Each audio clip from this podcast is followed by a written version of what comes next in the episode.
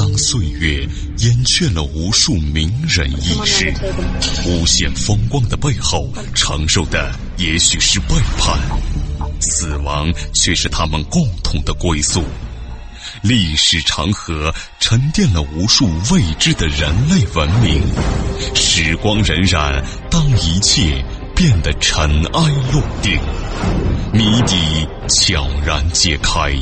虚幻的高塔瞬间崩塌，纵古今，横万里，石破天惊，惊天大幕。各位听友，大家好，欢迎您继续收听本期的惊天大幕，我是卧龙先生。那么今天来说一说男女授受不亲的由来。内外各处男女一群，不窥壁外，不出外庭，出必掩面。窥壁藏形，男非眷属，互不通名。那么这段呢，出自《女论语》，其话呢，可以一言概括之，那就是男女授受不亲。不了解中国古代历史的人呢，差不多都把纸上写的当成实际上已经做了的，于是呢，在不知不觉中陷入了一个误区。那么根据古希腊神话的记载啊。男人和女人呢，是一个半球的两半按照基督教的教义，夏娃呢是上帝用亚当的肋骨制造出来的尤物。不管怎么说吧，在西方人的眼中，男人是离不开女人的，女人呢同样也不能离开男人。因此呢，他们的男女之防并不大。中国神话系统，中国造人的上帝是位女性啊，女娲娘娘嘛。他团土为人，取阴阳之理，一分男女，男女繁衍，以成氏族，进而有家国社稷。最早的时候呢，也不讲求男女之大方。孔夫子删定《诗书礼乐春秋》，孟夫子提出男女授受不亲的口号。后世的一些读书人呢，不求甚解，或者呢，怀着另一种目的，因之大做文章。认为呢，从孔夫子时代起，男人和女人就连一句话都不能说了，这是非常可笑的。《论语》当中啊，有这么样一段话，说：“子见男子，子路不悦。夫子失之曰：‘子所否者，无厌之，无厌之。’”那么这段话中的男子是春秋时代魏国国君魏灵公的夫人。他呢，把持着当日魏国的政治，而且呢有不正当的行为，名声不好嘛。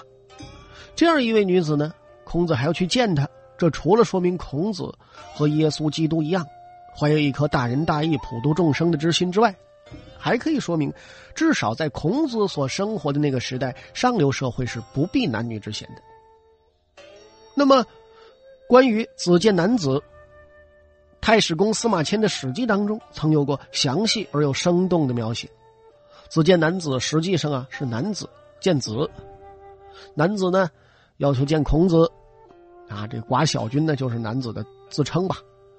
男子呢就是这卫灵公的夫人，和孔子啊实际上是见了不止一次啊，最少两次。有意思的是什么呢？在当时那个时代，男子并不觉得男女之间见面有什么不好的。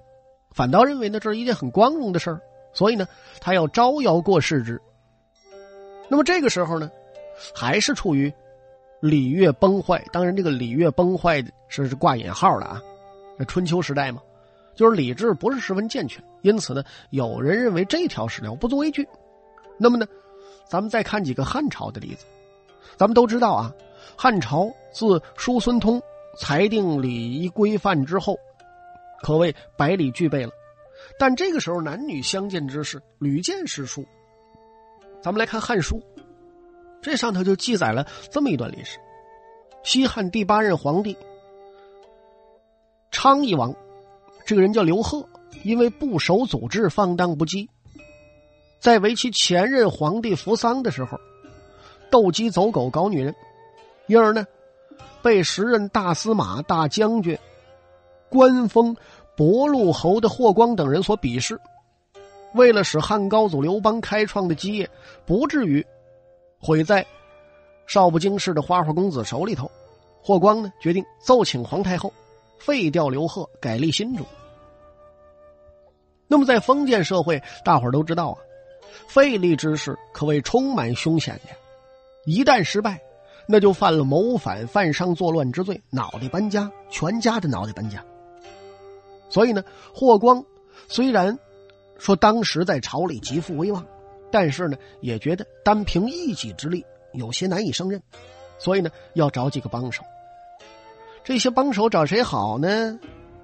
哎，这霍光思来想去。想的这么一人，这个人姓杨，叫杨敞。当时啊，是丞相，官封安平侯的爵位。但是呢，霍光身为一人之下、万人之上的高官，又不便亲自和杨敞商谈费力的事。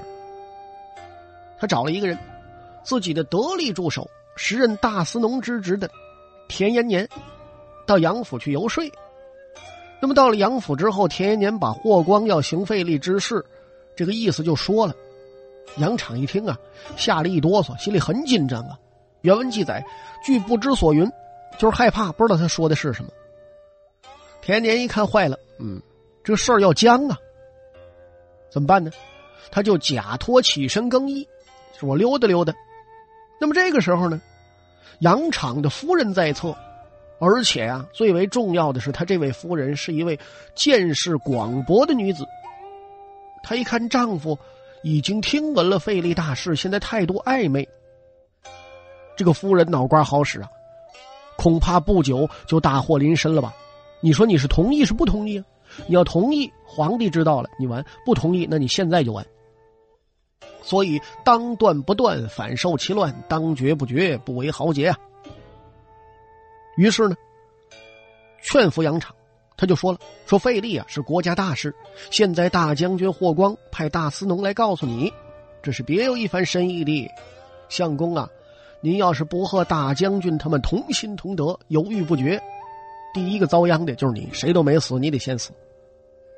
那么杨敞呢，因为曾经给霍光当过大将军府的这个幕府司马，他知道霍光的脾气。”嗯，对对对对，觉得妻子说的有点道理，但是呢，又不想过早表态。杨敞的夫人没有办法，自己出面吧。原文是：延年从更衣还，敞夫人与延年参与许诺，许奉大将军令。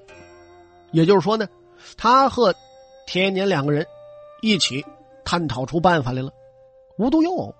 班固呢，在《汉书》当中还提到了另外一些上流社会非婚非亲、男女之间交往不避嫌的故事。《汉书·周昌传》说：“周昌者，沛人也。昌为人强力，敢直言，自萧曹等皆卑下之。昌常入奏事，高帝方拥其机，昌还走，高帝遂得。其昌向上问：我何如主也？”昌养曰：“桀纣之主也。”于是上孝之，然尤善昌。即高帝欲废太子，而立七姬子如意为太子。大臣故争，莫能得。上以刘侯策之，而昌廷征之强。上问其说，昌为人痴。又盛怒曰：“臣口不能言，然臣戚戚知其不可。陛下欲废太子，臣戚戚不奉诏。”上欣然而笑，既罢。吕后侧耳于东厢厅，见昌跪谢曰：“魏君太子即废啊！”什么意思呢？就是说周昌啊，沛县人，刘邦的老乡。这个人呐，呃，挺有意思，是一个认死理儿不认人的直臣。入宫奏事，用现在名词说吧，皇帝刘邦正和爱妃戚夫人在那调情呢。那这就说明呢，当时的君臣并不是呃只在纯男人的世界里交谈的，手下人呢也知道皇帝和妃子娘娘在那调情，而又敢放周昌入宫，这就说明啊，当时的人对男女之防并不看重。而周昌见了皇帝和戚姬在一块儿，他抽身而走，也并不是因为他怕见女人，而是因为皇上啊耽于女色。所以呢，刘邦问他：“我说什么样的皇上啊？”他说：“你是桀纣之主，你是夏桀王、殷纣王，跟他们一个德行。”这是一个事儿。而周昌的政治生涯当中最得意的一件事儿，就是阻止了刘邦废太子。刘邦这个人，大伙儿知道好色成性啊。吕后呢是他的正妻。但是呢，他深爱自己的小妾戚姬，爱屋及乌。戚姬给他生了个儿子叫刘如意，哎，他看这很顺眼，所以他想了个主意，干脆啊，把太子刘盈废了得了，立刘如意吧。废长立幼呢，在过去这是理亏的事儿。那么由于刘邦的执意坚持，所以啊，反对者只好数次劝谏不成之后知难而退。但是呢，周昌不管那套，他非得要跟皇帝争辩争辩，说不能废长立幼。可是这个人一着急呢，他本来就口吃的毛病，这下子更说不出话来了，就说了一句：“七七以为不可。”啊，把把刘邦逗乐了，说：“我认为这事儿不行。”但是一着急，他磕巴呀。于是废太子的事儿呢，就暂告搁浅。这时候把吕后乐坏了，这吕后啊，也不是猫的屏风后头，还是这朝房里头这偷听呢。一听这话，心花怒放。等周昌退朝，到了朝房，吕后啊，对他千万谢。寻梦于文明之巅，探瑰宝之风华，感历史之迷离，经发掘之旷古，谜底在最后一刻被悄然打开，石破天惊，惊天大幕。那么最为惊世骇俗的，就是司马迁《史记》当中的提到另外一件事就是汉景帝的时候，治都为大臣。有一次呢，景帝上皇家园林上林苑溜达去。这上林苑呢，就是现在的陕西西安吧，反正就在西安郊外，占地呢约二百多华里。院内啊，放养禽兽。这这不是骂人的话啊，就是真真禽呐、野兽啊，带翅膀飞的、地下跑的，干嘛用呢？皇帝涉猎，并且呢有离宫，有观有馆，有好几十处。司马相如不是有《上林赋》吗？哎，你读那《上林赋》，就知道有多奢靡了。那么这次游幸呢，随侍的人不多，只有智都啊跟在皇帝身后。智都呢，是西汉河东大阳人。景帝的时候啊。他任济南太守，诛杀了当地的一个豪强，因为这个事儿有功劳，就升迁到了中尉，啊，不是那个副连长那个中尉啊，是一个官名，执法很严峻，被当时的贵戚、列侯视之为苍鹰，就是很害怕他。这不是皇帝正游玩呢吗？景帝突然呢命制都，带他召爱妃贾姬。就是赶快把贾姬招过来。就说在皇宫里没有。注意啊，注意贾姬这个所处的地理位置啊，特别有意思，在哪儿呢？贾姬在厕所里呢。这注意啊，皇帝的爱妃正在上厕所。这皇帝呢，让自己大臣去叫来去，你看看啊，多么的放心。但是智都呢，当然觉着说，这个时候去叫正在方便的贾姬，实在是有点不方便。但是汉景帝很不高兴。后人论之曰：“帝姬处混秽之地，使人臣亲往视之，无事轻慢乎？”但是呢，汉景帝当时确实动过这样的念头，什么意思呢？就是说，你那皇帝的爱姬在那儿方便是吧？你去不是现场直播了吗？啊，那那怎么能行呢？你不是轻慢主子吗？还有这么一回事汉景帝的父亲汉文帝刘恒啊，有一次游上林苑，袁盎随侍在侧。袁盎呢，就是那个袁盎，曾经做过吴相、齐相一些职务啊，当时有名的游侠吧。这个人呢，以侠义自诩。这天呢，他和文帝同行。那么跟他之外，还有一些内宫的眷属，除了皇后之外啊，还有一位锦夫人。锦夫人呢，当时正得帝宠，所以如日中天的她，竟然不顾礼节的和皇后并排而坐，并且一点感到不安的意思都没有。你说这时候，这袁昂突然豪气干云，举步上前，腾一把拉起锦夫人，把她推到了皇后的身后。你怎么能坐这儿呢？嗯，这个意思，好的胆子呀！但是皇帝好像也没生气。那么说西汉的时候，男女之防不大。到东汉呢，东汉咱们说一个人很有名，强项令董宣，洛阳令嘛，光武帝的姐姐。胡杨公主的家奴故意杀人，别的官吏一听说公主府的人干的，退避三舍，不敢管。但是董宣呢，却趁着公主驾车出外之机，诛杀恶奴。俗话说：“打狗还得看主人呢，王爷门前二品官呢。”你什么意思？一下子公主就恼了，一状告到光武帝刘秀那儿去了。刘秀呢，想和稀泥，就命董宣和公主见面，想让董宣呢给公主。磕个头啊，赔个不是吧？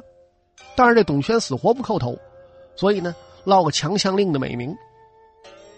那么在这段史实当中，那董宣可是和公主见了面的，所以说呢，男女之间也没有那么多说道。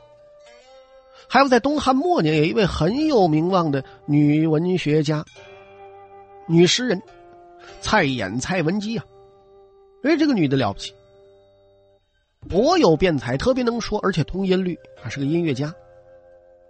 开始的时候呢，嫁河东魏种道，魏王回归母亲，就是丈夫死了，回到母亲身边。汉末大乱，蔡文姬被董卓部将所掳，后流落番邦，嫁匈奴左贤王。但是呢，这时候偏赶曹操啊，念及故交，用金币。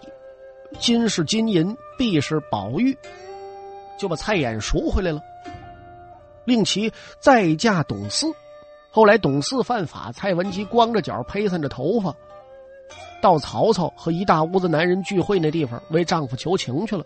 哎，又打死神的手里救回丈夫一条命啊，比大夫可厉害。那么曹操一听说哟，蔡文姬来了，就对满屋子宾客都说了：“说故人之女在外。”今为诸君见之，就说曹操跟蔡邕关系挺好。蔡邕是谁呢？蔡邕就是蔡文姬他爸爸。也就是说呢，这是我故人的女儿啊！你们不都在这儿呢吗？正好咱们今天见一见啊！以后在哪儿碰见的时候照顾照顾啊！是这个意思。你看，跟您现在饭局差不多，也不避嫌。那么三国时代的镇北将军徐允，因为受夏侯玄、李丰等人的连累。被司马懿啊，把他给逮捕了。徐允被捕之后呢，他的门生急忙跑去告诉他媳妇儿说：“坏了啊，你丈夫让人逮起来了。”徐允的妻子呢，闻讯是安坐织布机旁，神色不变。啊，他说：“你不用来啊，我早知道能这样。”重点不在这儿，就是说那个朋友敲门就进，哎，跟他这媳妇儿也能见面。那么到了东晋时代呢，更有。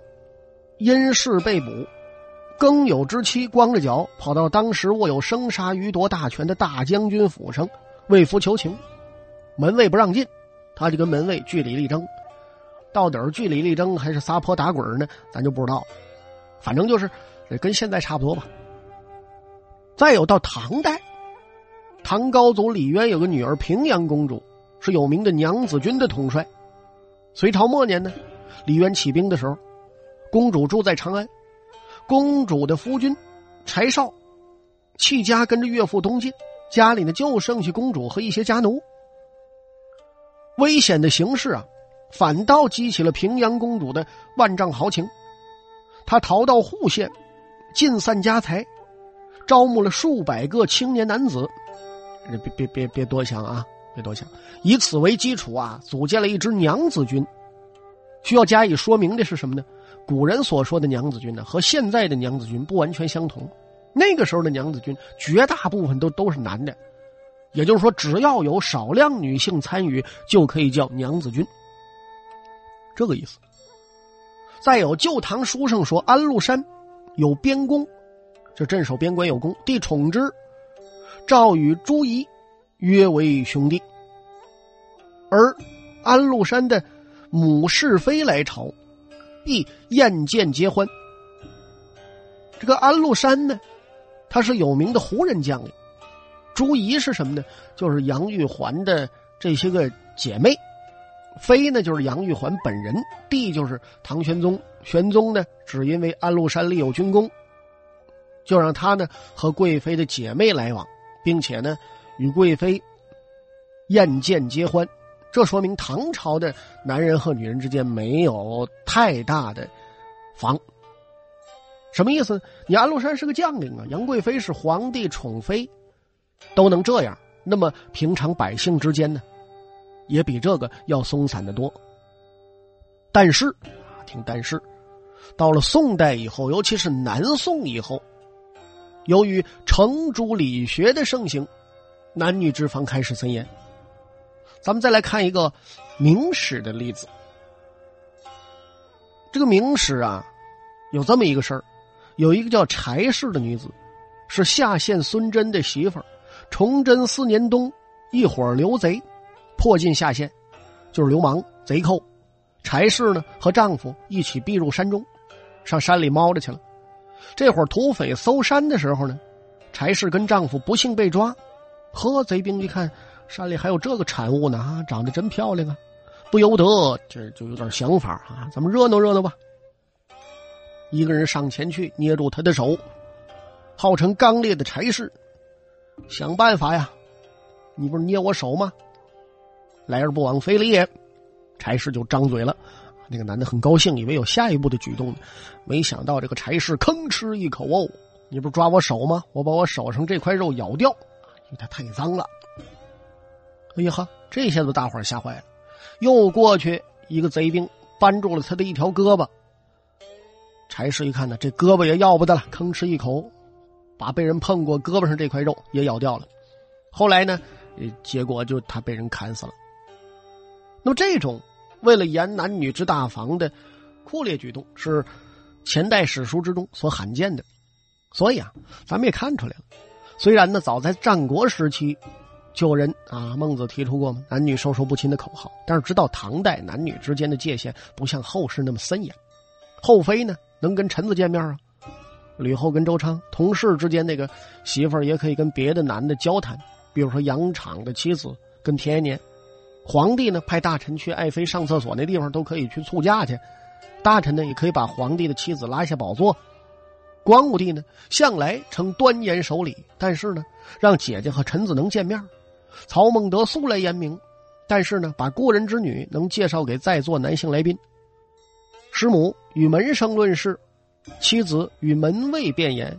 平阳公主仗义，指挥家奴收编流寇，都行啊。而且成号令三军的元帅了。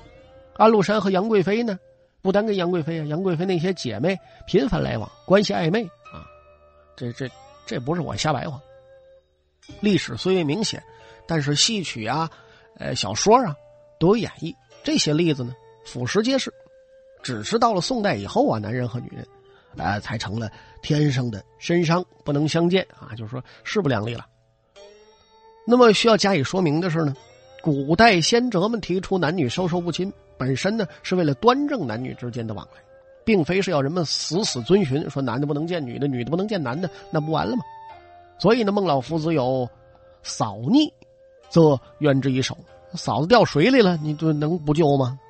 所以呢，孔老夫子可以为了君君臣臣、父父子子的政治理想之实现，而降尊于那个卫灵公的夫人男子。